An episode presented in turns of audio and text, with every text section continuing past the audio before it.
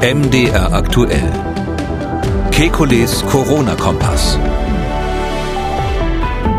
Dienstag, 11. Mai 2021. Ist die dritte Welle endgültig gebrochen oder besteht noch ein Risiko? Dann, warum gelten Genesene nur ein halbes Jahr als immun? Außerdem, wie sich das Virus ins menschliche Erbgut einnisten kann. Und bedeutet keine Impfreaktion, dass man die Krankheit auch unbemerkt durchgemacht hätte? Wir wollen Orientierung geben. Mein Name ist Camillo Schumann. Ich bin Redakteur, Moderator bei MDR aktuell, das Nachrichtenradio.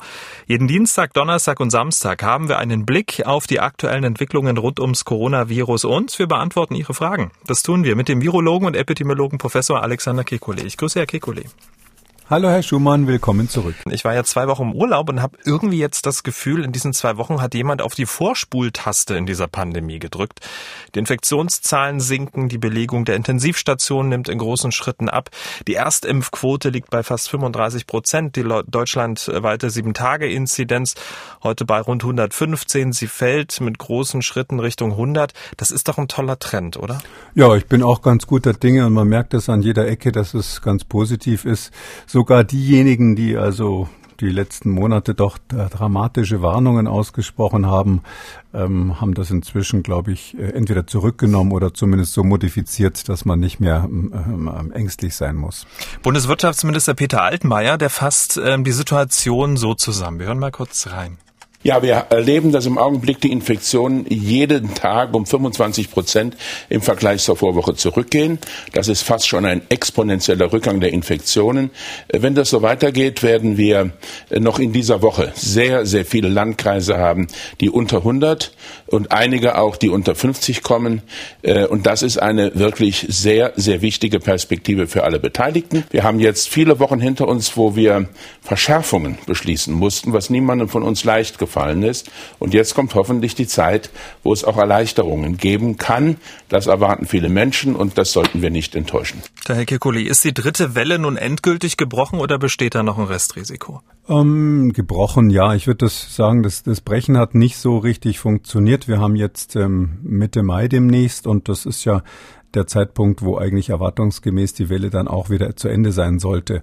Was wir, glaube ich, tatsächlich geschafft haben, dadurch, dass diese Maßnahmen zwar nicht ähm, massiv verschärft wurden, aber doch zumindest konsequent weiter eingehalten wurden, ist, dass die dritte Welle jetzt keine große Welle wurde. Aber ich würde jetzt nicht sagen, dass es so ein Wellenbrechereffekt war, weil dann, dann hätte man sie ja ganz verhindert von Anfang an. Und das ist jetzt ähm, eigentlich ein ganz positiver Effekt. Vor allem, was mich ähm, wirklich ähm, zunehmend optimistisch macht, ist jetzt, dass wir ja tatsächlich die Sterblichkeit reduzieren. Und das ist ganz offensichtlich auf die Impfungen zurückzuführen, die Impfungen der Älteren insbesondere. Und ähm, dadurch, dass sich jetzt die Sterblichkeitskurve, wenn man so sagen darf, von der Inzidenz langsam entkoppelt, ähm, sind wir in einer guten Position. Ich würde davor warnen, jetzt zu sagen, es geht exponentiell nach unten. Ja, es ist eine Exponentialfunktion, egal ob die rauf oder runter geht. Es ist bei einer Exponentialfunktion immer exponentiell, auch wenn dieser Begriff so ein bisschen, sage ich mal, äh, ungenau verwendet wird. Ähm, aber ähm, ich glaube jetzt nicht, dass wir in Windeseile sozusagen wie ein fallender Stein jetzt auf die Null runtergehen äh, werden oder, oder deutlich unter 50, 30 jetzt sehr schnell landen werden. Ähm, ich befürchte schon, dass es eine, eine Weile noch so eine Seitwärtsbewegung gibt und ähm, die Frage, die man dann eher stellen muss, ähm, korrekterweise ist nicht ähm, ankündigen, dass jetzt alles unter 50 sinkt und wir dann wieder aufmachen, sondern die Frage ist, wenn wir irgendwo uns wieder im Bereich von 50 festbeißen sollten auf der absteigenden ähm, Seite dieser Kurve, ähm, ob wir dann ähm, es wagen, uns mehr Freiheiten zu gönnen, weil wir eben weniger Menschen haben, die daran sterben. Hm. Wieso vermuten Sie diese Seitwärtsbewegung? Naja, es ist so, dass das Virus ja nicht weg ist, sondern wir haben nach wie vor, ähm, wenn ich mal so sagen darf, Subpopulationen äh, ähm, in der Gesamtgesellschaft. Ähm, das gleiche Phänomen eigentlich, was man hat, wenn so eine ähm, Welle beginnt. Das sind ja immer einzelne Gruppen, die dann zunächst mal so ein sehr schnelles Wachstum der Infektionen haben, die tragen das dann in die anderen. Und ähm, diesen, diesen inhomogenen Effekt, den haben wir natürlich auch bei der Abnahme. Und da gibt es Teile der Bevölkerung, insbesondere natürlich solche, die jetzt von den Impfaktionen nicht erreicht werden und zugleich aber auch ähm, sich vielleicht nicht so streng wie andere an die Schutzmaßnahmen halten. Da, äh, da, da zirkuliert das Virus natürlich schon noch massiv und ähm, da dauert es eine Weile, bis, wenn ich mal so sagen darf, die Infektion sich dann auf natürlichem Wege da ausbrennt. Das heißt also, wenn dann in so Familien ähm, am Schluss halt alle infiziert waren ähm, und im besten Fall die Oma und der Opa geimpft wurden, dann ist halt irgendwann der Spuk vorbei, aber das dauert eine Weile, weil das Virus ja nicht so ultra ansteckend ist, ähm, dass dann alle auf einen Schlag quasi die Infektion bekommen, sondern eher einer nach dem anderen. Hm. Aber dass so diese Grundentwicklung positiver ähm, ist als gedacht, ähm, das können wir schon mal so festhalten. Die Intensivmediziner, die hatten ja noch vor ein paar Wochen, Sie haben es ja auch so ein bisschen anklingen lassen, mit rund 6000 Intensivpatienten im Juni gerechnet. Jetzt haben wir Anfang Mai, wir liegen bei rund 4500 mit deutlicher Tendenz nach unten. Ähm, die dritte Welle ist gebrochen. Das sagt der wissenschaftliche Leiter des Divi-Intensivregisters, äh, Christian Karaganidis, hat er der Düsseldorfer Rheinischen Post gesagt. Die Situation auf den Intensivstationen Intensivstation wird sich bezogen auf die Covid-Patienten mit voraussichtlich 1000 Patienten Ende Juni entspannt haben. Ähm, also noch positiver, als man es ähm, tatsächlich gedacht hat. Aber ist denn eigentlich klar, welche Faktoren jetzt am Ende dafür sorgen, dass wir diesen positiven Trend sehen? Naja, das müssten hauptsächlich diejenigen beantworten, die vorher äh, den Teufel an die Wand gemalt haben, genau der, den Sie gerade genannt haben. Ähm, zum Beispiel, ähm, äh, da ist die Frage, auf welcher Basis hat man vorher diese Horrorszenarien aufgestellt? Wir waren ja hier im Podcast eigentlich da eher etwas zurückhaltender. Ähm, ich glaube, man hat eigentlich mehrere Fehler gemacht. Der wichtigste war, dass man ähm, die, den Einfluss dieser Mutanten überschätzt hat, meines Erachtens. Ähm, es ist eben so, dass diese Mutanten durch die gleichen Maßnahmen bekämpft werden können wie die vorherigen Varianten und äh, man eben nicht, weil die Mutanten aufgetaucht sind. Konkret haben wir ja jetzt in Deutschland die B117, die äh, Variante aus England, ähm, quasi dominant. Das ist die wichtigste im Moment. Dadurch haben wir äh, kein explosionsartiges Wachstum bekommen. Ich glaube, das war die wichtigste Fehleinschätzung und ähm, äh, vielleicht gab es auch noch ein paar andere, aber ich glaube, dass unterm Strich müsste man das sicher mal analysieren, weil das natürlich ähm, insgesamt ähm, die, die Entscheidungen der Politik ähm, sehr stark in die falsche Richtung gelenkt hätte. Es war ja letztlich so, ähm, dass die, die Bundeskanzlerin und die Ministerpräsidenten rückwirkend, muss man sagen, glücklicherweise eben nicht die ähm, hier dringend vorgeschlagenen sehr, sehr drastischen weiteren Maßnahmen beschlossen haben, ähm, sozusagen dieser komplette Lockdown, der da empfohlen wurde von, von mehreren ähm, äh, ist ja dann zum Glück nicht beschlossen worden, sondern man hat gesagt, wir machen mit den Maßnahmen, die wir bis jetzt haben, ähm, sozusagen linear weiter in der Hoffnung, dass das reicht.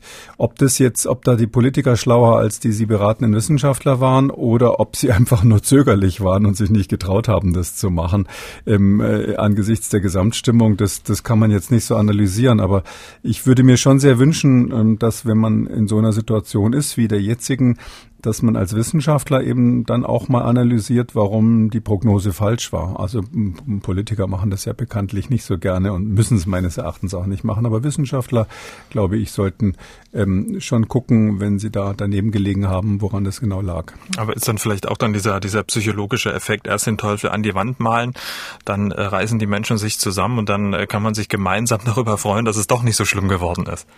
Nein, es war ja natürlich klar, das wird man immer machen.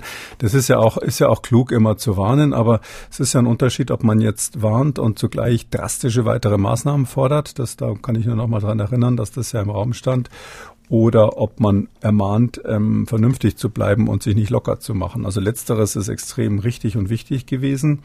Ich glaube ehrlich gesagt, dass der Haupteffekt tatsächlich im Moment der ist, dass die, die Bevölkerung in Deutschland, die große Teile eben einfach wissen, was zu tun ist und wie man sich, wie man sich vor der Erkrankung, vor der Infektion schützt.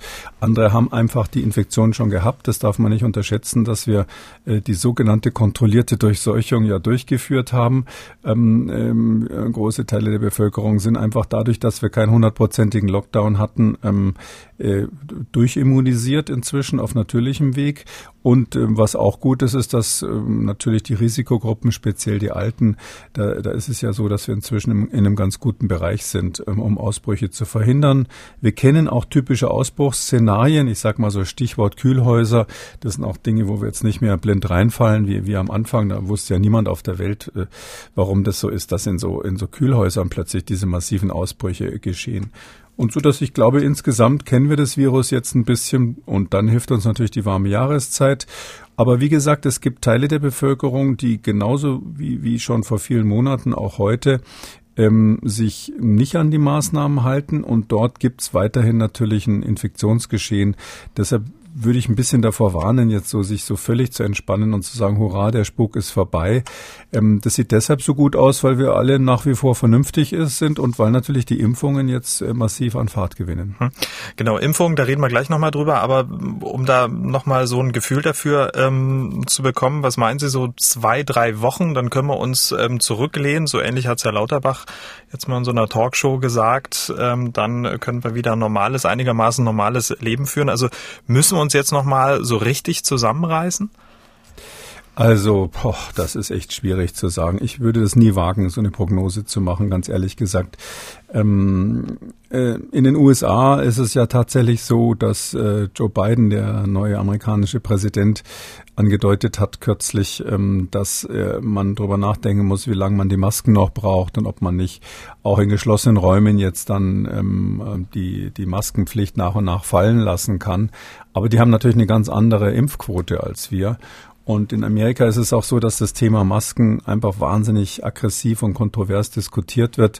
Ähm, da kann man so kurz zusammengefasst, vielleicht ein bisschen zu, zu schwarz-weiß malend, aber so aus meinem Verständnis, die alte Trump-Garde, die, die äh, harten Republikaner, äh, die, die sind nach wie vor gegen die Maske. Und man hat jetzt so ein bisschen Angst in den USA, dass diese Polarisierung der Gesellschaft pro Maske, gegen Maske, das hat sich dort ja sehr stark an diesem Maskenthema aufgehängt, ähm, dass dort das jetzt dazu führt, dass die Maskengegner dann auch diejenigen werden, die sich nicht impfen lassen. Und das wäre natürlich eine Riesenkatastrophe, wenn man, ähm, sage ich mal, 40 Prozent der Bevölkerung mit der Impfung nicht erreicht.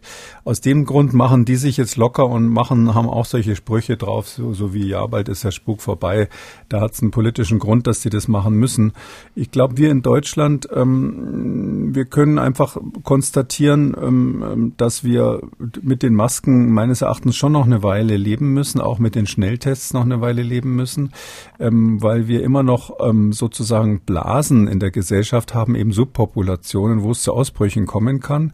Ähm, sowas ähnliches sieht man ja überall dort, wo die Durchseuchung sehr weit, sehr weit durch, fortgeschritten ist. Also in Indien haben wir diesen Effekt, dass es ja Regionen gibt, wo man sagen muss, wieso kann es da überhaupt noch zu einem massiven Ausbruch kommen? Sind auch so viele Menschen schon infiziert worden.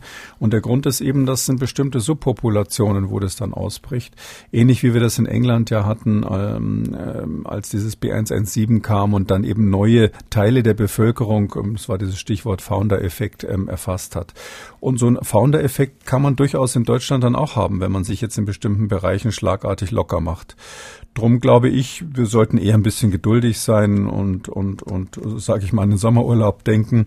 Ähm, wenn wir ähm, jetzt diese Phase, wo das am absteigenden Ast ist, ähm, sage ich mal, konsequent auch runterfahren, uns dann schaffen, die Infektionszahlen insbesondere in den Teilen der Bevölkerung, die jetzt schwer erreichbar sind, zu drücken und dort auch mehr zu impfen, ist ja ein ganz eigenes, wichtiges Thema. Ähm, ich glaube, dann haben wir eine faire Chance, dass wir im Sommer mm, fast normal Urlaub machen können. Mit der Einschränkung eben die drei Gs, GGG, geimpft, genesen oder getestet. Und das finde ich ist doch eine ganz gute Perspektive. Da kann man jetzt die nächsten, muss man jetzt die nächsten Wochen nicht, sage ich mal, panisch die Maske vom Gesicht reißen. Und wie sieht's mit Pfingsten aus? Das ist ja schon mal so ein neuralgischer Punkt. Äh, Bayern und Niedersachsen, äh, die haben ja schon angekündigt, ab, äh, ab dem 21. Mai Ferienwohnungen, Campingplätze, Hotels wieder zu öffnen. Pardon, Bayern, nicht Niedersachsen. Ähm, also, dass man vielleicht Pfingsten schon wieder einigermaßen normal verbringen kann? Ich glaube schon. Ich glaube, wir sind ja auch, ich würde mir fast wünschen, dass wir dann so ein bisschen selektiver werden, weil wir haben ja nun erkannt, in dieser Pandemie haben wir auch das eine oder andere gelernt, zum Beispiel, dass dieses, ähm, dass die Schmierinfektionen ähm, wirklich nur eine ganz marginale Rolle spielen bei den ganzen Infektionen. Also ich war kürzlich mal in so einer Zoom-Konferenz, da habe ich dann es gewagt, in die Runde zu fragen, ob irgendjemand überhaupt irgendeinen Beleg kennt, dass jemals in, im Zusammenhang mit SARS-CoV-2 außerhalb des Krankenhauses eine Schmierinfektion aufgetreten ist. Und da kam dann zumindest bei, unter der Expertenrunde, und die ging also wirklich von Ostasien bis, bis zum, bis in die USA, kam also die Antwort keiner. Keiner kannte irgendwie einen Beleg. Ähm, vielleicht gibt's welche, weiß ich jetzt nicht, die ich auch nicht kenne, aber hm, da glaube ich, wenn ich jetzt so an Pfingsten denke und wenn also dann in Hotels wieder die Desinfektionsmittelspender überall stehen und äh, man, man da ähm, diese, diese, diese Regeln, die also auf die Schmierinfektionen abzielen, wenn man die da weiterhin so akribisch macht, ähm, da, das fände ich da ein bisschen schade. Also wir sind inzwischen schlauer geworden und verstehen, dass es wirklich um die Übertragung von Viren in geschlossenen Räumen gibt, wenn mehrere Personen zusammen sind und die Lüftung schlecht ist. Ähm, da kann man dann abgesehen von dieser besonderen Situation außenrum alles, wie Sie sagen, so ein bisschen lockerer machen. Also Stichwort äh, Biergarten, vielleicht auch mit guter Belüftung in, in, in einem Restaurant, ähm, wenn man wenn nicht zu viele Leute zusammen sind. Ich wäre aber zum Beispiel dagegen, jetzt eine Sauna wieder aufzumachen am Pfingsten. Ähm, ist vielleicht auch nicht sowieso nicht die richtige Jahreszeit, aber ich weiß, dass das für viele Hotels ein Thema ist. Da haben ja viele dann so Spar als, ähm, als Angebot für die Kunden und die Leute kommen hin, weil sie diese Sparlandschaften lieben. Also da, wo sowieso schon immer so ein bisschen der Dampf drinnen steht äh, und, und, und, und die Luft steht, das, das würde ich am Pfingsten noch nicht machen vielleicht. Sprechen wir über Genesene, also die Menschen, die eine Infektion durchgemacht haben. Geimpfte und auch Genesene genießen ja seit dem Sonntag wieder ja, so ein Stück Normalität, kann man sagen. Für sie gelten keine Ausgangs- und auch keine Kontaktbeschränkungen mehr. Sie brauchen zum Beispiel auch keinen Test mehr, wenn sie zum Friseur gehen. Aber als Genesener gilt, wer vor mindestens 28 Tagen von Covid-19 genesen ist und wenn die Erkrankung länger als sechs Monate zurückliegt, gilt man nicht mehr als genesen, weil möglicherweise Antikörper verschwinden können. Und dann wird Genesenen auch eine Schutzimpfung empfohlen. Herr Kekuli, ist diese Festlegung auf diesen ja, relativ kurzen Zeitraum von sechs Monaten so eine deutsche Besonderheit oder geht man da weltweit auf Nummer sicher? weltweit weiß ich es nicht genau, aber mm, ich würde mal sagen, die, die Erkenntnisse hier, die überholen sich natürlich äh, gelegentlich. Und ja, es gab am Anfang ja diese merkwürdige Beobachtung, dass ähm, ein Teil der Genesenen, da gab es die ersten Studien kamen aus China, die, die wir damals auch besprochen haben letzten Sommer. Ein Teil der Genesenen hatte dann erstaunlicherweise nach zwei, drei Monaten plötzlich keine messbaren Antikörper mehr oder sie gingen deutlich zurück. Ähm, ich meine, das war so die 20 Prozent ungefähr in der Größenordnung, 20, 25 Prozent. Das war schon beunruhigend, was da los ist. Ähm, und es hat sich aber dann ähm, herausgestellt, dass äh, die trotzdem in der Regel noch Immunität haben, zumindest wenn sie mit genau dem gleichen Virustyp nochmal infiziert werden. Und man hat dann ähm, festgestellt, dass diese T-Zellen, also die Zellen, die quasi die Träger, das sind Lymphozyten, gehören zu den weißen Blutkörperchen und sind letztlich so die intelligenten Schaltstationen der Immunantwort und auch letztlich die Träger äh, dieses Gedächtnisses, äh, um, äh, des immunologischen Gedächtnisses, ähm, die, äh, dass die sehr wohl noch reaktivierbar bleiben. Und das auch bei denen, wo die Antikörper ganz verschwunden sind, wenn man neu stimuliert, ratzfatz wieder neue Antikörper hergestellt werden weil eben sogenannte Gedächtnis-B-Zellen und Gedächtnis-T-Zellen äh, noch vorhanden waren. Und so dass eigentlich diese Sorge damals, die einige meiner Kollegen hatten, dass die Immunität quasi dann auch weg ist, wenn man diesen IgG-Antikörper nicht mehr messen kann, die ist ähm, fast hätte ich gesagt Asbach uralt, ja, also das ist vom Tisch. Hm, wenn man jetzt ähm, in der Geschwindigkeit der Pandemie denkt, äh, wie schnell da alles passiert, dann ist also diese Anordnung, von der Sie gerade gesprochen haben, wahrscheinlich irgendwie dem Mittelalter zuzuordnen.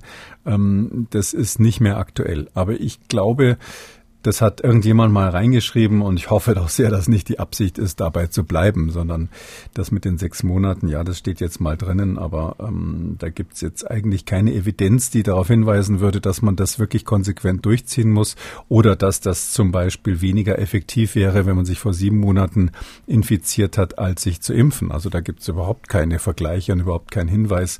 Ganz früher gab's ja auch mal Leute, die immer gesagt haben, ja, also nach der Impfung ist die Antikörper, die ist, sind die Antikörper, die man messen kann, mehr. Also ist Impfung besser als Durchseuchung oder normale Infektion.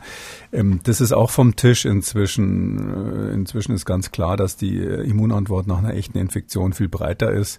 Ähm, es liegt ganz technisch ganz einfach daran, dass wenn man mit genau dem gleichen Test sozusagen speziell den Antikörper sucht, mit dem man vorher geimpft hat, also wenn man die gleiche Methode nimmt, um den Antikörper herzustellen und dann hinterher wieder raus rauszufischen aus dem Blut, dann kriegt man so eine eine, so eine Art Scheinerfolg äh, verglichen zu den anderen, weil man halt den einen dann findet.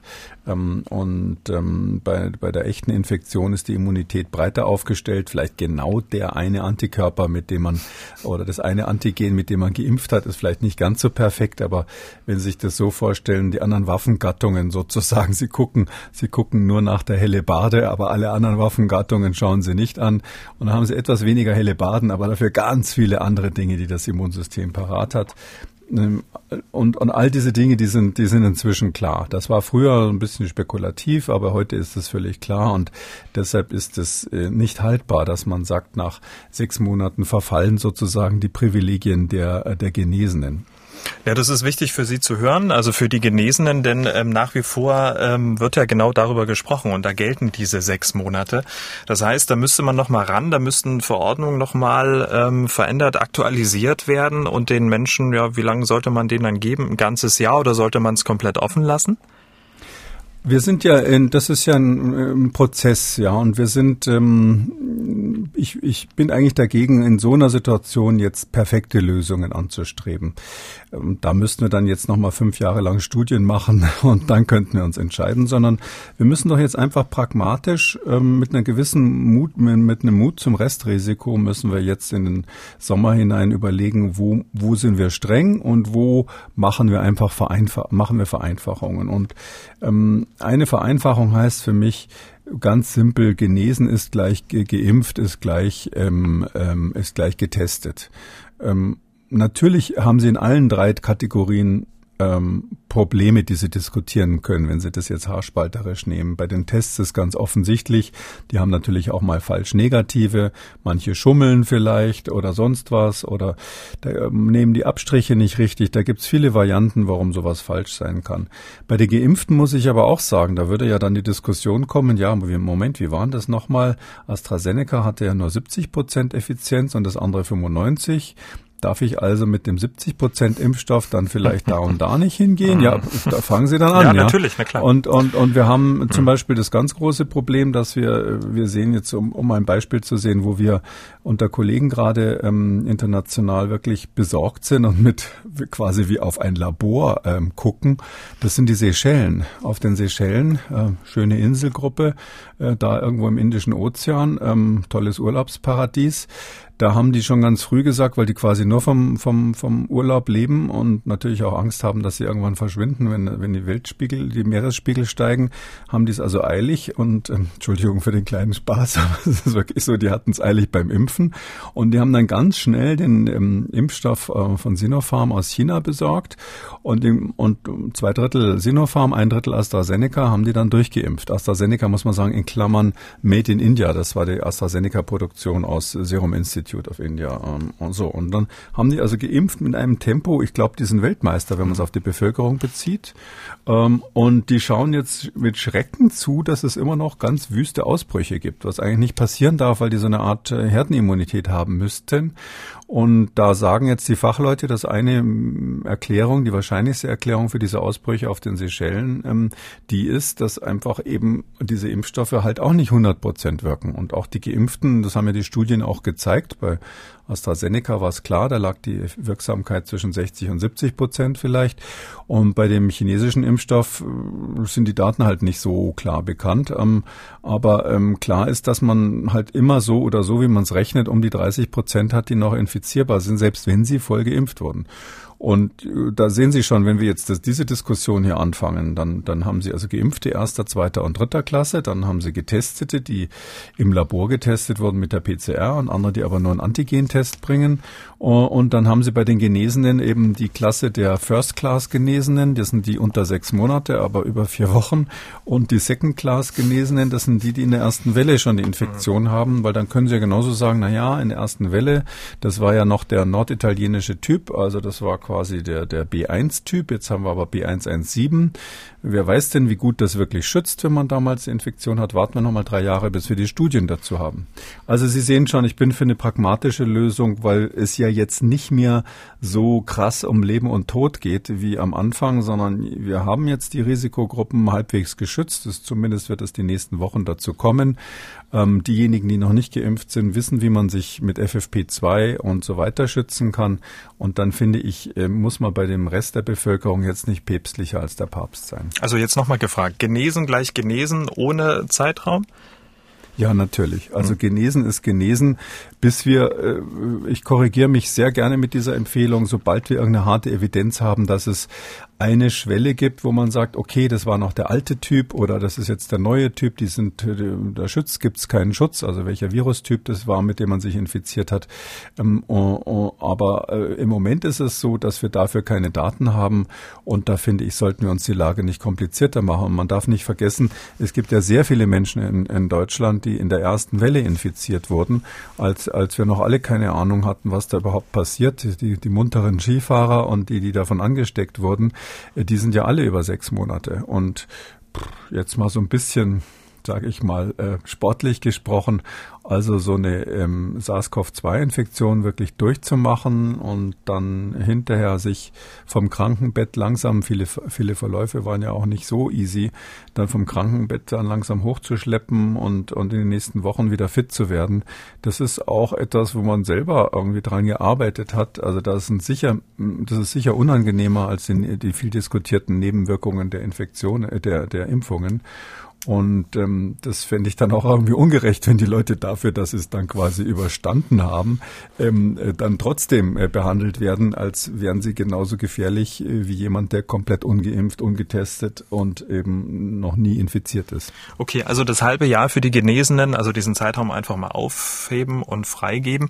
Äh, wie sieht's denn eigentlich ähm, oder wie wäre Ihre Einschätzung für die Geimpften? Da gilt ja auch ungefähr so ein Zeitraum. Naja, erst Zweitimpfung und dann müssen wir wieder wieder im Herbst auffrischen. Das ist ja auch dann ungefähr, ne? wenn man dann irgendwann im Frühjahr macht, äh, dann wieder ein halbes Jahr ans. Land. Ist ja auch ein halbes Jahr ans Land. Also das mit dem Müssen ist klar, steht hm. zum Glück, glaube ich, noch nicht so auf dem Papier.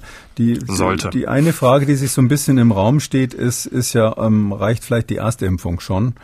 Da hätte man ja dann so 80 Prozent Schutz oder sowas in der Größenordnung, könnte man auch diskutieren. 80 Prozent ist eigentlich genauso gut wie, wie, wie ein Schnelltest. Da kommt man ja auch nicht auf 100 Prozent Sicherheit. Ähm, da meine ich, ist es ja so, der Staat muss irgendwie Dinge, äh, der muss äh, eine Methode haben, nachzuweisen, was, was los ist. Der muss es ja auch überprüfen können. Es hat ja keinen Sinn, irgendwelche Regeln zu haben, die Akademiker machen, sondern das muss ja praktikabel und kontrollierbar sein. Und darum finde ich ähm, eigentlich die wichtigste Forderung zu sagen, wir brauchen einen Ausweis äh, wo man halt dann meinetwegen sagt, okay, nur zweimal geimpft gilt einfach weil das sonst zu kompliziert wird. Wenn Sie die paar Wochen zwischen erster und zweiter Impfung schon mal so eine Art äh, Teilausweis haben wollen, das finde ich ginge zu weit. Äh, vor allem, weil ich ja feststelle, dass wir im Gegensatz zu den Ungarn in Deutschland, jetzt haben wir den 11. Mai, immer noch in der Lage sind, nicht in der Lage sind, irgendwie eine halbwegs brauchbare Plastikkarte-App oder irgendwas anderes ähm, auf den Tisch zu legen, mit dem man diesen GGG-Status eben nachweisen kann. Warum ist das so wahnsinnig wichtig?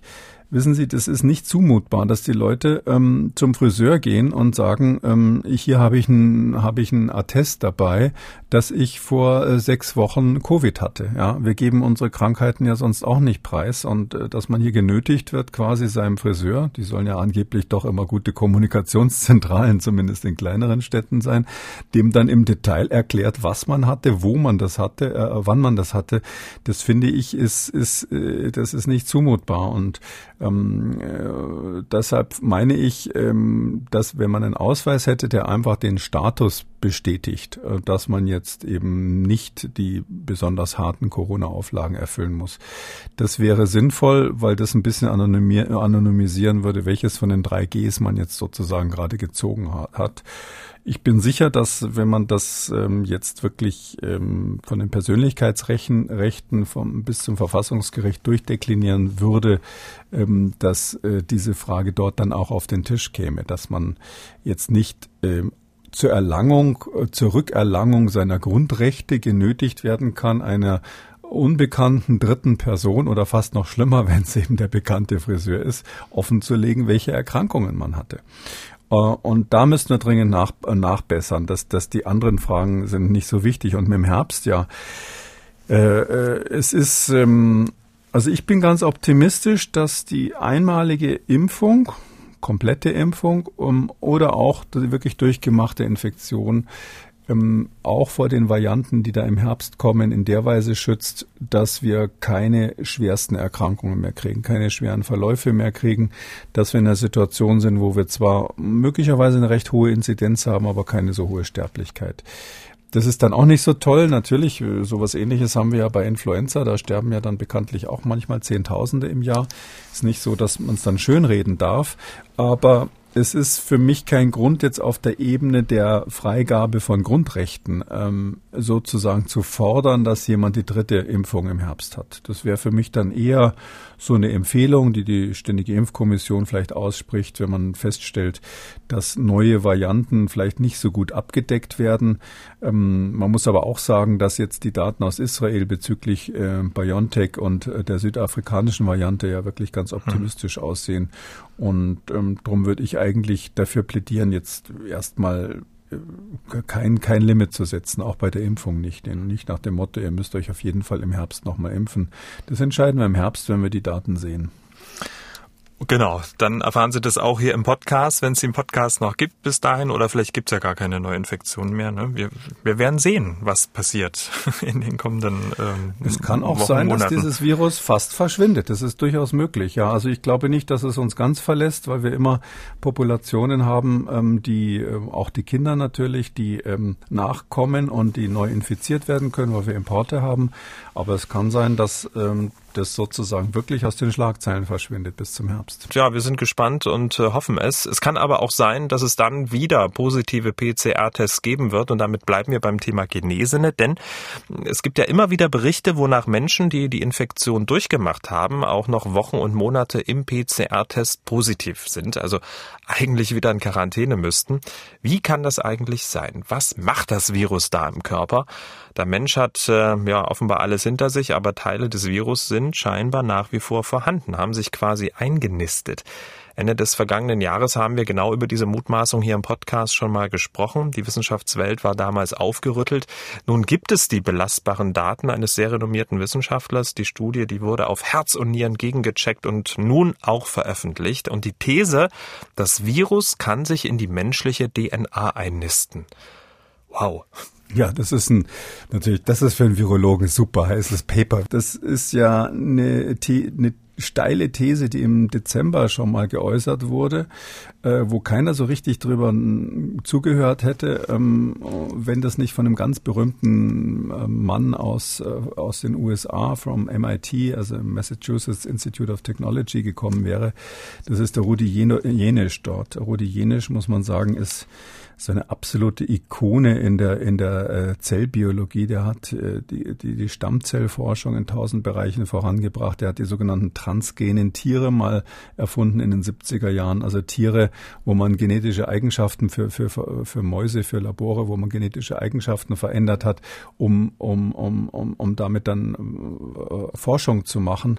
Und von dem ich natürlich auch deshalb begeistert bin, weil er in genau dem gleichen Labor bei dem gleichen Doktorvater war wie ich bei Peter Hans Hofschneider Max-Planck-Institut, muss ich sagen, ein bisschen pro domo. Aber der Rudi Jenisch, von dem halte ich sehr viel und der hat ähm, gerade im Bereich von ähm, Stammzellen und der Frage, was darf der Mensch da machen für Untersuchungen und was nicht, viele kluge Äußerungen gemacht. Und der hat eben im Dezember gesagt, er hat herausgefunden mit Kollegen zusammen, äh, dass ähm, diese, äh, dieses SARS-CoV-2 Coronavirus in der Lage ist, obwohl es ein RNA-Virus ist, ähm, sich quasi rückwärts zu kopieren in DNA und die kann dann integrieren in die, in, in die, in die zelluläre DNA. Ähm, äh, das ist deshalb spektakulär, weil sowas eigentlich nur die sogenannten Retroviren können. HIV gehört dazu, also das AIDS-Virus gehört dazu. Und ähm, da ist er da, glaube ich, wie nie zuvor gebasht worden für diese Ansage. Das war damals ein Preprint, was er rausgehaut hat.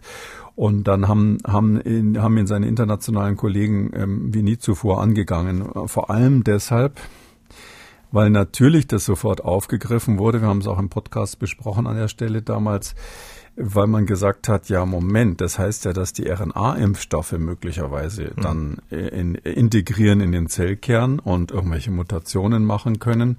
Und deshalb war das ein super aufgeheiztes Thema. Und diese Arbeit, die damals ähm, kritisiert wurde, die ist jetzt ganz offiziell am 6.5. Äh, publiziert worden. Genau. Und ähm, auseinandergenommen worden. Sie haben sich's angeschaut. Äh, was ähm, muss man darüber wissen?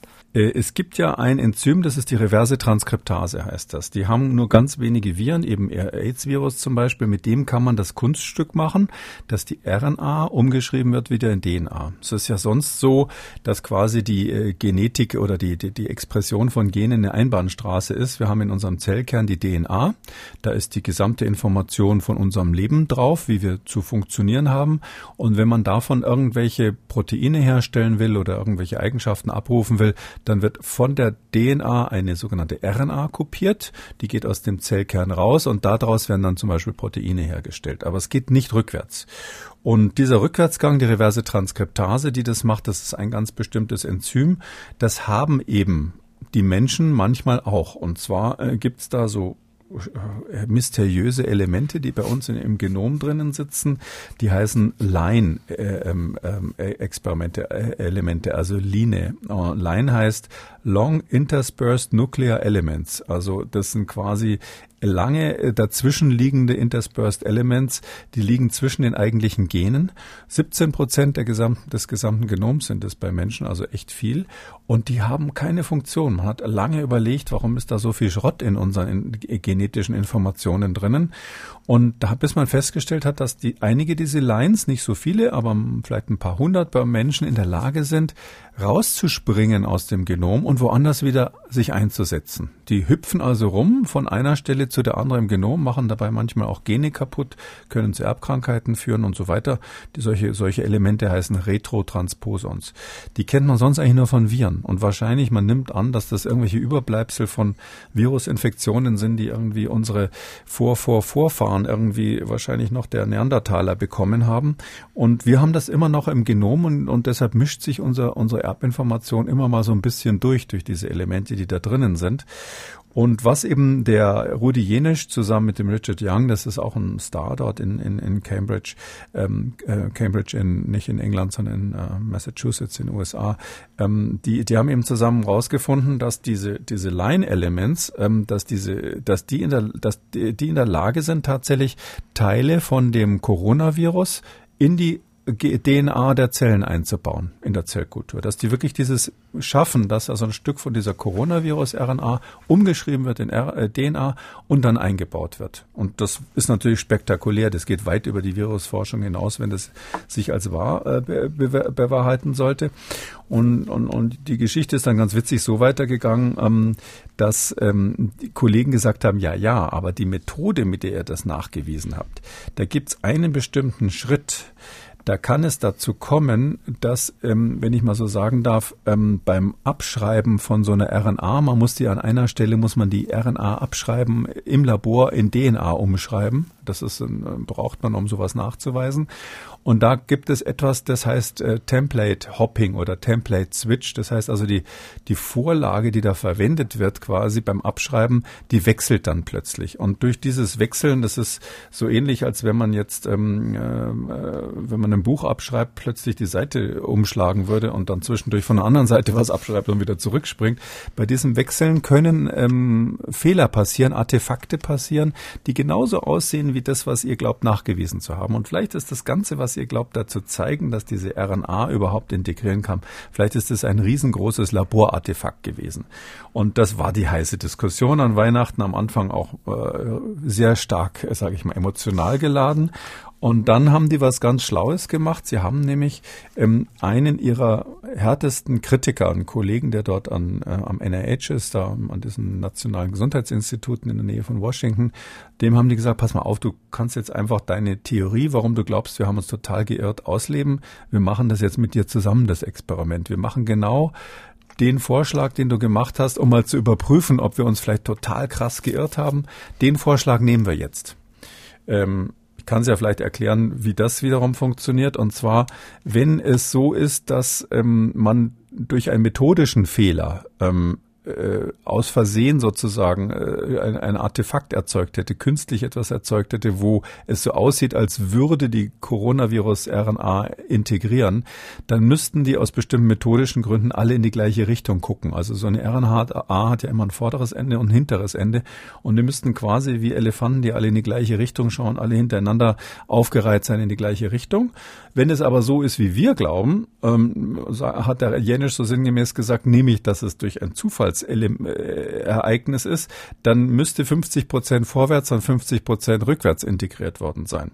Und dann haben die das mit dem Kollegen zusammen gemacht, ähm, festgestellt, es ist 50 Prozent vorwärts und 50 Prozent richtig äh, rückwärts. Das heißt also die Annahme, dass das also eine echte Integration ist von äh, umgeschriebener Virus-RNA in das Chromosom ist richtig. Mhm. Und der Kollege, der der Kritiker war damals und schon bei Twitter geschimpft hat, ist jetzt Co-Autor auf dem Paper. Also deshalb glaube ich inzwischen dran. Also es, jetzt müsste es echt krass sein, wenn Sie den Kritiker mit reingenommen haben. Es sieht so aus, als könnte tatsächlich die ähm, RNA in bestimmten Fällen von diesem Coronavirus integrieren in die, äh, in, die, in den Zellkern von den Zellen, die da infiziert wurden. Irre. Ähm, Paukenschlag. Ähm, und ähm, ich glaube, für eine, für, eine, für eine wissenschaftliche Diskussion ist das doch eigentlich äh, eine perfekte Zusammenarbeit, oder? Vom größten Kritiker oder von einem der größten Kritiker dann ähm, auch noch Co-Autor zu werden. Das sollte in manchen Bereichen dann auch mal funktionieren. Ähm, zwei wichtige Punkte. Der erste Punkt ist, selbst beim Einnisten ist es nicht infektiös und in PCR nachweisbar. Ne? Ja, also das genau. Die haben gezeigt, dass ähm, das nicht infektiös ist. Das ist klar. Das sind nur Teile von diesem Virus. Das ist ja deswegen kein Retrovirus. Also die echten Retroviren wie dieses AIDS-Virus, die machen das ja so, dass sie wirklich vorsätzlich und mit einem sehr genau abgestimmten, konzertierten Verfahren ihre RNA umschreiben und dann einbauen ins, ins Chromosom und von dort aus dann wieder neue Viren produzieren können. Das geht hier nicht, aber man kann neue RNA-Stückchen produzieren und das hat natürlich äh, erstens die Konsequenz, dass eine PCR, das ist der Teil ist noch nicht bewiesen, aber das sieht so aus, als könnte dann mal eine PCR falsch positiv werden. Das wäre natürlich, äh, genau wie Sie eingangs sagten, mal eine ganz spektakuläre Erklärung dafür, dass Leute manchmal nach drei Monaten immer noch positiv sind. Das Interessante ist ja, von denen, die so lange positiv waren in der PCR nach, nach durchgemachter Covid-Infektion, da gab es eben ganz viele, wo man zwar in die RNA nachweisen konnte, aber kein Virus. Mhm. Und man kann ja, man kann ja auch aus einer, aus einer Nasenabstrich oder sowas, das kann man in die Zellkultur nehmen und gucken, ob sich der Virus vermehrt. Und ähm, das war ganz oft so, dass man kein replikationsfähiges, wie wir sagen, kein vermehrungsfähiges Virus gefunden hat und dann gesagt hat, na ja, das war eben deshalb noch die RNA, weil das Immunsystem vielleicht das Virus platt gemacht hat und deshalb hat sie es nicht mehr vermehrt oder es war mutiert inzwischen, konnte nicht mehr richtig. Aber es waren alles so Halberklärungen und das wäre jetzt eine ganz nette Erklärung, die würde dann sagen, na ja, da wird eben nur die RNA fabriziert von irgendwelchen Zellen. Das ist das eine praktische und das andere ist eben, äh, ganz was anderes, nämlich ähm, wir äh, haben ja dieses komische Phänomen von Long Covid, dass wir ähm, Wochen nach den Infektionen noch so äh, feststellen, dass die Leute ein überaktiviertes Immunsystem haben, was offensichtlich immer noch die Zellen kaputt macht, obwohl ja keine Virusvermehrung mehr da ist. Und da könnte man natürlich sagen, das ist natürlich jetzt an der Stelle wirklich nur Spekulation, aber auch Rudi Jenisch geht, geht so weit, das zu spekulieren. Es könnte sein, dass, dass wir da nichts anderes beobachten als das Ergebnis von solchen integrierten Virusteilen, die dann da ständig in bestimmten Zellen kleine Mengen viraler Proteine fabrizieren, so eine Art versehentliche Impfung, sage ich mal, an der falschen Stelle und dass dadurch das Immunsystem so äh, ständig eine Entzündungsreaktion macht, obwohl das Virus längst weg ist, aufgrund dieser ähm, ins Chromosom integrierten viralen Sequenzen, die immer noch irgendwelche Proteine fabrizieren. Und es gibt ja dieses Phänomen, was, was mh, nicht wirklich, sage ich mal, statistisch bewiesen ist, aber was einige Ärzte beobachtet haben, dass wenn man ähm, impft bei solchen Long-Covid-Patienten, speziell mit den Messenger-RNA-Impfstoffen ist das gezeigt worden, dass es beim Teil der Patienten, die Long-Covid hatten, dann zu einer relativ schnellen Besserung der mhm. Symptome gekommen ist. Und das würde das alles erklären. Genau. Wäre spektakulär für die Virologie, aber das würde genau das erklären und, und kann sein, dass wir an der Stelle sozusagen gerade äh, Geschichte schreiben, weil das ganz viel, da müssten viele Bücher neu geschrieben werden.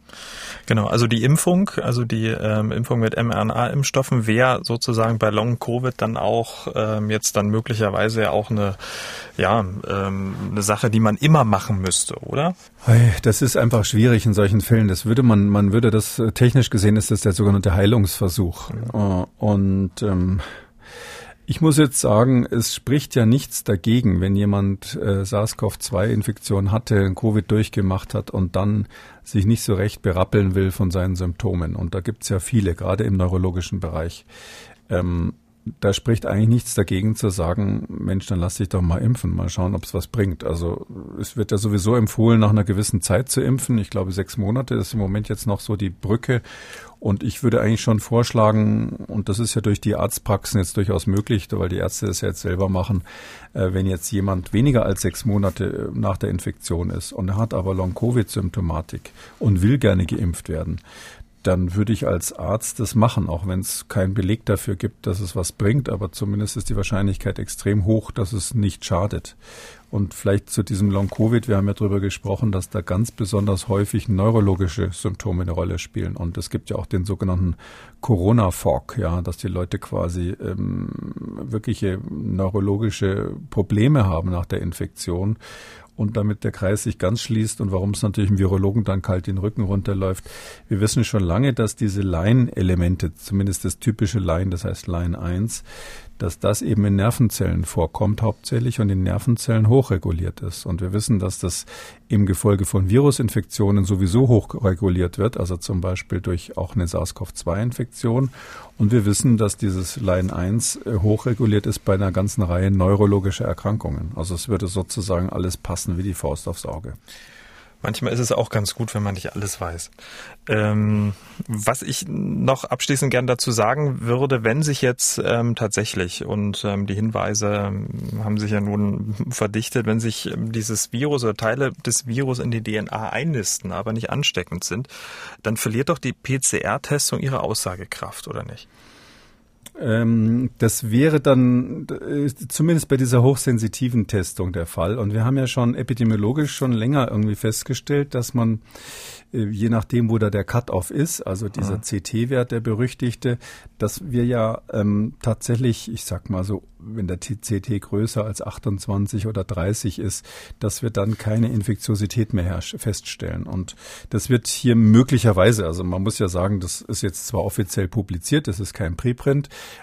aber es ist natürlich nur erstmal ein Ergebnis, was äh, viele, viele Fragezeichen hinterlässt. Aber wenn das in diese Richtung weitergehen sollte, hm, dann ähm, ist es so, dass man in der Tat da eine Erklärung hätte, warum das richtig ist, was sowieso schon gemacht wird. In Deutschland, die Gesundheitsämter sind ja schon lange dazu übergegangen, jemanden, der zum Beispiel ein CT über 30 hat, nicht mehr als infektiös einzustufen. Das würde sich hier tatsächlich zeigen. PCR-Testung hat man gemacht, ist relativ ähm, noch unklar, muss man, muss man sich ein bisschen anschauen. Aber was natürlich ähm, viel, viel entscheidender ist, Millionen Menschen auf der ganzen Welt werden mit mRNA-Impfstoffen geimpft. Hat das denn sozusagen dann zur Folge, dass äh, sich das auch äh, einnisten kann? Könnte. Also ja, das äh, ist ja schon beim ersten, schon im Dezember das, das, das Preprint ähm, ist ja schon ähm, in dieser Richtung von den Impfkritikern ähm, quasi auf die, auf die Fahne geschrieben worden. Ich nehme an, das wird jetzt nochmal passieren und zwar im verstärkten Maße. Also ähm, Eins ist klar, ähm, es ist wohl häufiger als gedacht so, dass auch Menschen, die jetzt nicht gerade eine aktu aktuelle Infektion mit einem Retrovirus haben, dass die tatsächlich in der Lage sind, auch gelegentlich mal RNA umzuschreiben in DNA. Ähm, ich glaube nach wie vor, und das ist hier wirklich meine Arbeitshypothese, wir wissen es alle nicht, wie es wirklich ist, dass das ein extrem seltenes Ereignis ist. Und was dadurch zustande kommt, dass ähm, wir eben wissen, dass diese SARS-CoV-2-Infektion, die Virusinfektion, diese bestimmten Elemente, die das können mit dieser Rücküberschreibung, also diese Line-Elemente, diese Retrotransposons ja aktiviert. Die sind, das sind sonst nicht viele aktiv. Ich sag mal so 200 vielleicht oder 100 im gesamten Genom. So viele sind das nicht, obwohl ja sehr, sehr viele da sind. 17 Prozent der gesamten DNA sind solche Elemente, aber nur ganz wenige sind aktiviert. Die Zahl der, der Anteil der Aktiven steigt bei einer Virusinfektion. Und es ist auch schon nachgewiesen, nachgewiesen worden, dass es bei SARS-CoV-2 steigt. Sodass meine Arbeitshypothese jetzt wäre, dass man sagt, bei der Virusinfektion kommt es zu einer Aktivierung dieser Elemente, die diese reverse Transkription können, dieses Integrieren. Und, ähm, und dadurch hat man dieses Phänomen, was jetzt hier beobachtet wurde. Das heißt dann aber umgekehrt, diese Aktivierung gibt es natürlich bei der Impfung nicht. Also wenn man jetzt eine normale Impfung hat, wo gar kein komplettes Virus da ist, sondern hm, speziell bei den RNA-Impfstoffen ja nur so ein, so ein Stück Protein da, so ein, so ein Spike-Protein quasi ein künstliches hergestellt wird, dann kann man nicht davon ausgehen, dass diese Impfung auch diese Aktivierung der Leinelemente macht. Zumindest haben wir bisher keine, keine Hinweise darauf. Müsste man vielleicht mal untersuchen, aber bisher gibt es keine Hinweise darauf, so dass ich davon ausgehen würde, dass für bei einem Normalsterblichen in der normalen Situation ähm, diese Aktivität der reversen Transkriptase so gering ist, dass das eigentlich keine Rolle spielen dürfte, dass das Virus, äh, dass das, dass der Impfstoff, diese RNA-Impfstoffe sich da massenweise integriert. Noch außerdem sieht man ähm, interessanterweise bei dem SARS-CoV-2 speziell, das ist eine andere Region, die da besonders häufig integriert. Das ist eine Region von einem anderen, das Core-Protein ist da eher betroffen, ein anderes Protein des Virus. Dieses Spike-Protein, was wir für die Impfung verwenden, das wird da nicht bevorzugt gesehen bei dieser Integration, ähm, sodass offensichtlich auch der Mechanismus äh, darauf abgestellt ist, eben ähm, also nicht speziell darauf abgestellt ist, dieses Spike, was für die Impfung verwendet wird, zu, zu, zu ähm, integrieren. Äh, das Interessante für einen Wissenschaftler an der Stelle ist natürlich, dass das jetzt so völlig wie Kai aus der Kiste kommt. Ja, dass also das wirklich das, was in unseren Lehrbüchern steht, quasi widerlegt, falls es richtig ist. Das ist, muss man dazu sagen, äh, viele solche spektakulären Entdeckungen, einige von denen zumindest werden später ähm, widerlegt. Und ähm, wir haben ja diese, äh, die Unknown Unknowns, das ist ja etwas, was der Donald Trump, dem Donald Rumsfeld immer mal zugeschrieben wird. Der hat ja, 2002 war das, glaube ich, ähm, da war ja die Frage, hat der Irak irgendwie anderen Terroristen geholfen, um äh, äh, biologische Waffen oder, oder Atomwaffen oder andere äh, Massendestruktionswaffen herzustellen. Und da hat er sich dann so ein bisschen rausgeredet bei einer Pressekonferenz und gesagt, naja, wir haben keine Belege, aber es gibt eben diese Unknown Unknowns. Äh, und das ist ein altes Schema, das ist eigentlich aus den 50er Jahren von, von Psychologen entdeckt, mal entwickelt worden, das sogenannte Johari-Schema. Da sagt man eben, es gibt Dinge, da weiß ich, dass es die gibt. Es gibt Dinge, da weiß ich nicht, dass es die gibt, aber andere wissen das. Es gibt Dinge, ähm, äh, da weiß ich, dass es die gibt, aber sag's den anderen nicht. Und dann gibt's auch noch Dinge, äh, ja, ja, das war damals ganz lustig, ne, psychologisch.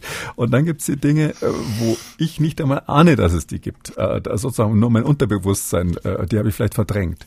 Und das sind diese Unknown Unknowns. Und hier in der Wissenschaft haben wir eben immer, und das kann ich nur noch mal erinnern, wenn wir, wenn wir die Sicherheit von Medikamenten, auch von Impfstoffen berücksichtigen, beurteilen wollen, müssen wir immer dran denken, es könnte auch sein, dass unser jetziger Blick auf die Biologie sich durch ein, zwei Experimente schlagartig ändert, wir da so eine Art Paradigmenwechsel kriegen und dann ist die Sicherheit, in der wir uns gerade noch ge gewogen haben, weil wir glauben, wir haben alles 100 Prozent unter Kontrolle, plötzlich dahin.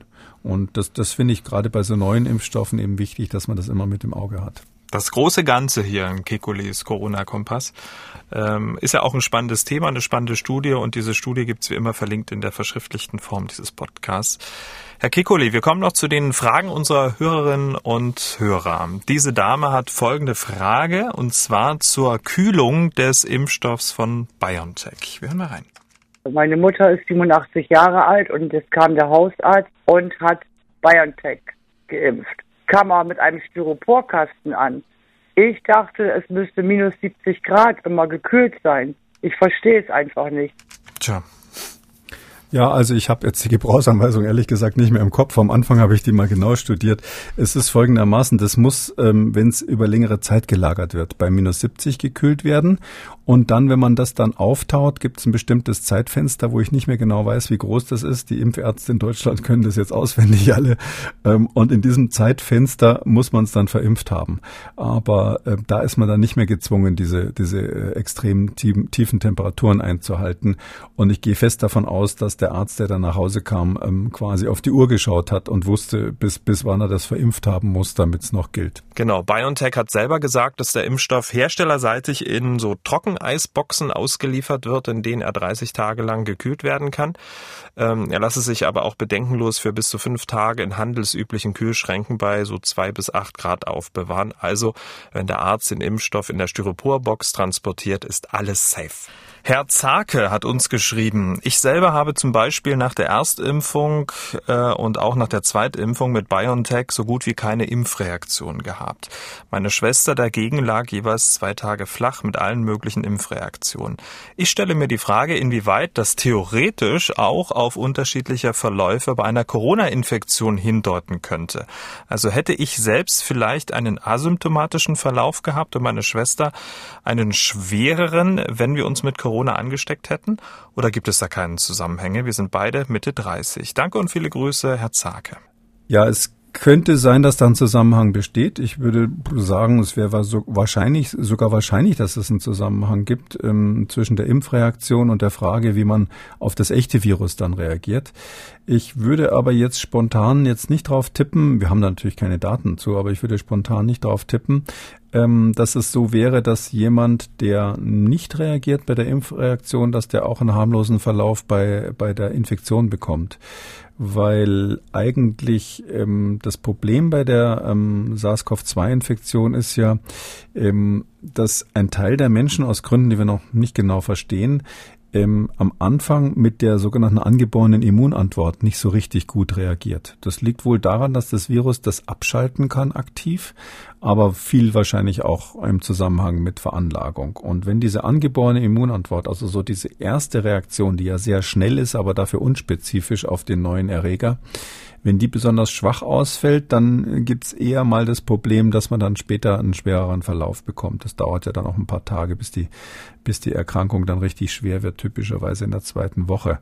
Und ähm, Umgekehrt, wenn jemand so eine hyperaktive angeborene Immunantwort hat, dann hat er eher ähm, eine starke Immunreaktion. Also das würde eher so diese klassische Theorie, man, man hat eine starke Reaktion und das Immunsystem macht dabei aber eben dann netterweise auch das Virus platt, so dass ich sagen würde, jemand, der am Anfang nur gar nicht reagiert, der gar nicht fiebert bei einer SARS-CoV-2-Infektion ähm, und ähm, äh, wo man dann, der, der gar nichts merkt davon, ähm, das ähm, könnte auch ein Hinweis darauf sein, dass eben diese angeborene Immunantwort nicht richtig anspringt, so dass es vielleicht sogar umgekehrt ist. Also diejenigen, die eine besonders starke Immunreaktion zeigen, sind vielleicht die, die einen harmlosen Verlauf bei SARS-CoV-2-Infektion hätten.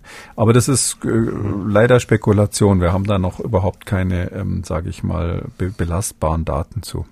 Okay, wenn man jetzt noch eine Frage anschließend, wenn man jetzt nach der ersten Impfung keine Reaktion hat, ist damit zu rechnen, dass bei der zweiten Impfung, der Booster-Impfung, dann tatsächlich was passiert oder dann möglicherweise da auch nicht?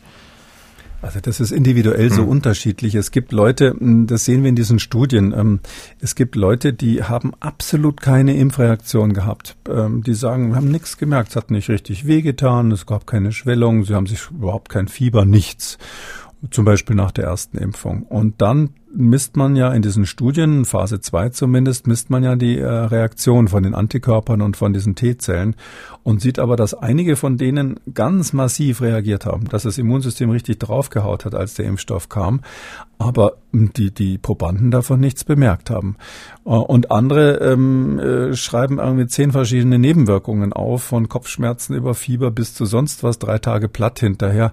Und dann misst man bei denen unter Umständen nur eine schwache Reaktion, sodass das tatsächlich das, was die Menschen subjektiv erleben, nicht so sauber korreliert ist mit der Antikörperantwort.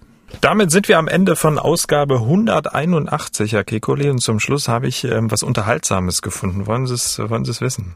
Oh, gerne. Wollen Sie ein Ständchen sehen? nee, so weit bin ich noch nicht. In Rumänien, ähm, da können sich die Menschen an einem sehr ungewöhnlichen Ort impfen lassen nämlich auf dem Dracula-Schloss in den Karpaten. Am Wochenende war dann auch eine richtig lange Schlange.